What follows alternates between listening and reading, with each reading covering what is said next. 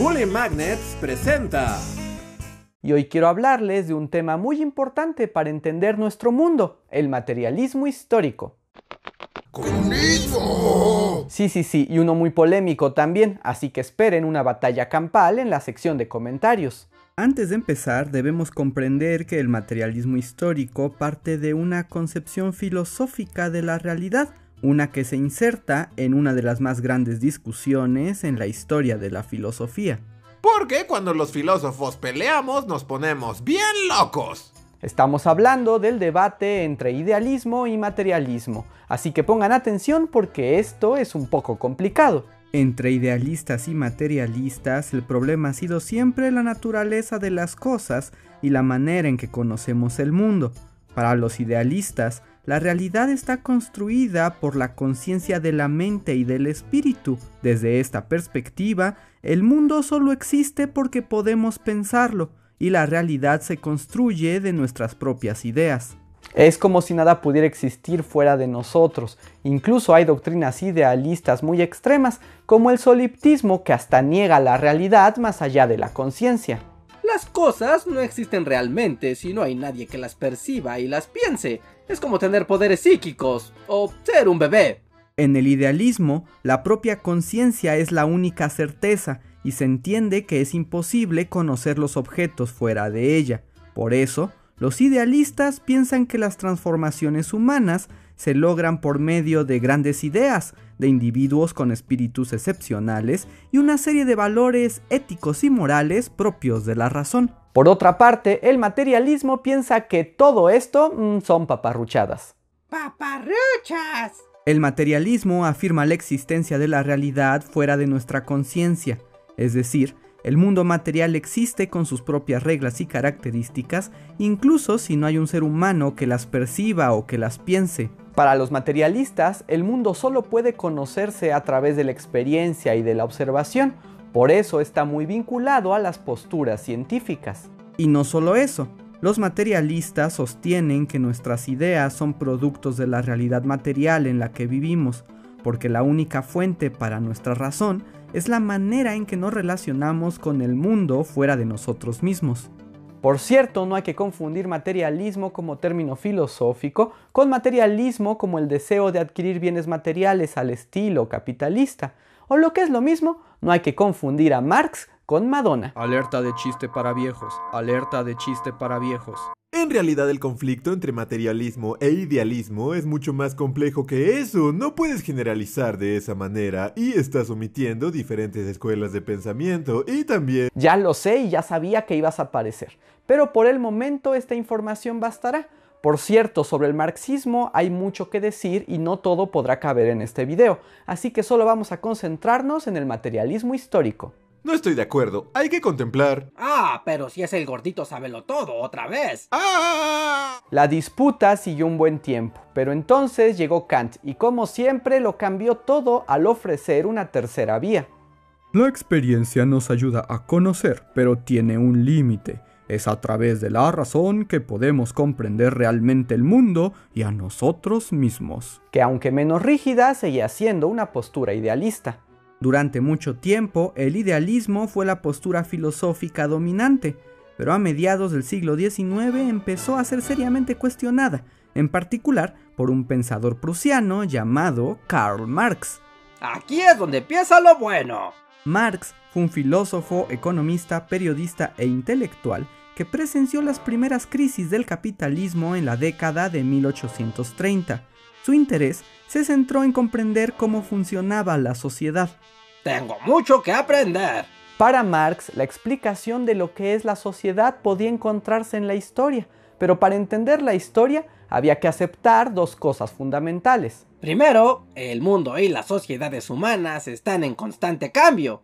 Segundo, es la realidad material la que condiciona nuestro pensamiento y actuar social. Vamos a explicarlo. Desde el idealismo, la realidad humana suele estar anclada en valores morales y postulados racionales, pero para Marx nada en la sociedad estaba fijo, el cambio era inevitable, y por eso decidió aplicar un método dialéctico. Es decir, en eterna transformación.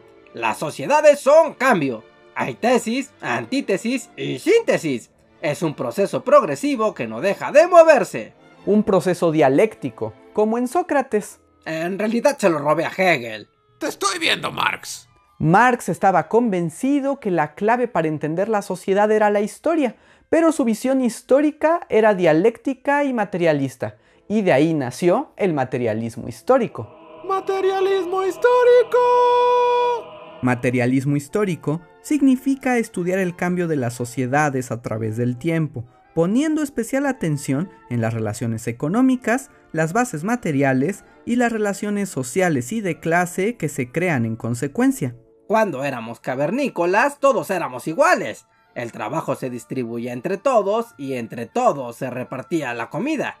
Pero cuando comenzó a haber agricultura y ganadería, hubo un exceso de productos para el consumo y gente con más y gente con menos. Fue entonces que la puerca torció el rabo. Aunque algo me dice que no ese es el término exacto que utilizó en sus libros. Para garantizar nuestra supervivencia, los seres humanos hemos desarrollado distintos medios de producción, que van desde la propia tierra o un rebaño hasta instrumentos como una pala, un tractor o una fábrica. Con los medios de producción se crean toda clase de bienes y servicios, ya sea comida, transporte o chacharas de plástico. El cielo es el límite. Marx se dio cuenta que esos medios de producción siempre han estado en posesión de muy pocas personas, quienes ponen a la mayoría a utilizarlos y producir los bienes y servicios, pero la ganancia siempre cae en la mano del que posee los medios de producción. Todo muy injusto. La tensión entre los propietarios, que son pocos pero ganan mucho, y los trabajadores, que son muchos pero ganan poco, crea las clases sociales y el antagonismo entre ellas. Al final, esto resulta en la principal contradicción del núcleo social. Y gracias a la contradicción viene el cambio. Porque recuerden, dialéctica. Cuando las contradicciones llegan a su máximo, las sociedades cambian a través de movimientos sociales casi siempre violentos, a los que Marx identificó como revoluciones. Cada revolución implica que la clase oprimida se subleva y establece un nuevo orden en el que se forma una nueva clase dominante y otra oprimida. Es el cuento de nunca acabar. Cada cambio genera un estadio con sus propias características y Marx detectó que habían existido cuatro a lo largo de la humanidad. Primero el estado primitivo, la prehistoria, cuando no había una clara división del trabajo. Las relaciones eran horizontales y de cooperación. Hola Marx, ¿explicando el materialismo histórico? Tú sí que me conoces, Dogor. Después el estado esclavista, como el de la Grecia antigua. Un grupo social superior poseía las tierras y las hacía trabajar por medio de esclavos, personas sin derechos que eran tratadas como propiedad. Ay, creí que éramos amigos. Más adelante el sistema feudal. Familias nobles y aristócratas eran dueños de las tierras y los medios de producción, y a su servicio tenían siervos, que ya no eran tratados como propiedad, pero que no poseían nada, solo tenían derecho a casa y protección mientras trabajan para sus señores. Y finalmente el Estado capitalista, un grupo pequeño, los burgueses, tienen todo, fábricas y tecnología que acelera la producción. Los obreros trabajan estos medios por un sueldo fijo. El trabajo de los obreros genera mucha riqueza, pero solo recibe el mínimo por su trabajo y no se lleva ningún excedente. Más adelante creó un quinto, el modo de producción asiático, que es una mezcla entre feudalismo y capitalismo, pero a ese no le vamos a hacer mucho caso porque la verdad fue un parche que Marx se inventó para los casos que no cuadraban con su análisis. Marx es un astuto zorro. En todo caso, el capitalismo es el modo de producción más reciente. Marx explicó que su gran éxito se debía a la invención del Estado Nacional, capaz de regular el conflicto entre las clases sociales y evitar la revolución. El Estado valida el modo de producción mediante la ideología. Digamos que justifica la dominación y la manera en que ocurren las relaciones productivas. Hace ver todo como normal y absoluto, para que nadie cuestione el sistema ni busque un cambio. ¡Te lavan el cerebro! Pero Marx estaba convencido de que la vida histórica es cambiante y que la sociedad no es inmutable, así que el capitalismo no podía ser el último ni el más perfecto modo de producción. La visión histórica de Marx es progresiva, porque piensa que cada cambio de modo de producción es una mejora en la sociedad y asumió que una vez que cayera el capitalismo, avanzaríamos hacia un nuevo sistema, el socialismo, el gobierno de la clase obrera, y finalmente al comunismo, un estado ideal de cooperación e igualdad que nos llevaría a la cúspide del progreso humano. Pero no funciona, el comunismo ha caído en todas partes, es ineficaz, solo los tontos creen en él, está demostrado. La verdad es que el comunismo en términos de Marx nunca ha existido, porque requiere la aniquilación del modo de producción anterior, es decir, el fin total del capitalismo. Aún falta que los obreros se organicen y subviertan el orden a partir de una... ¡Revolución! Me gusta el entusiasmo de este. Convencido de una próxima transformación social, Marx estudió a fondo el capitalismo en su gran obra El Capital, un profundo análisis social y económico que aún al día de hoy nos sirve para comprender el complejo sistema que es el capitalismo. El Capital fue publicado por partes. La primera, que es la más teórica, en 1867, pero luego Marx se murió, así que el resto del libro fue compilado y arreglado por su amigo y más cercano colaborador, Friedrich Engels. Engels fue un politólogo y pensador prusiano que se unió a Marx en su estudio de la sociedad y los movimientos comunistas. Era de una familia adinerada y fue capaz de financiar los proyectos de su amigo Marx. Además, era dueño de fábricas textiles que le sirvieron para estudiar la relación económica entre la clase burguesa y el proletariado. Sí, técnicamente él era un heredero burgués explotador capitalista, eh, así que no lo mencionen.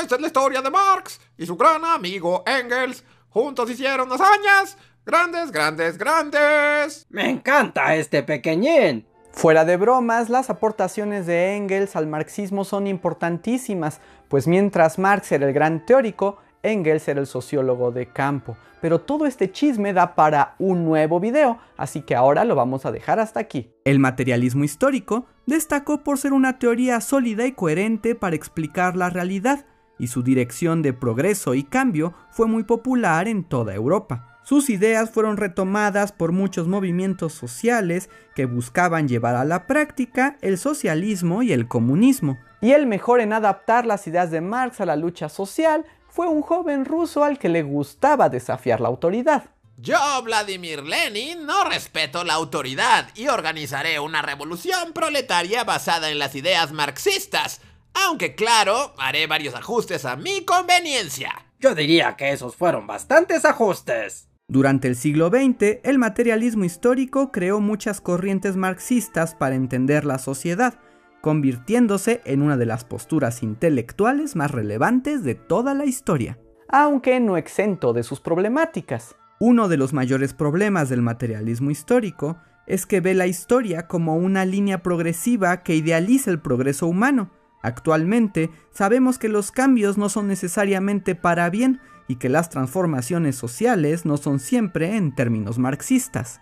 Pero aún así, Marx nos legó una visión de la historia única y de gran alcance, lo que lo ha convertido en uno de los más grandes pensadores de la historia de la humanidad. ¡Viva yo! ¡Viva yo!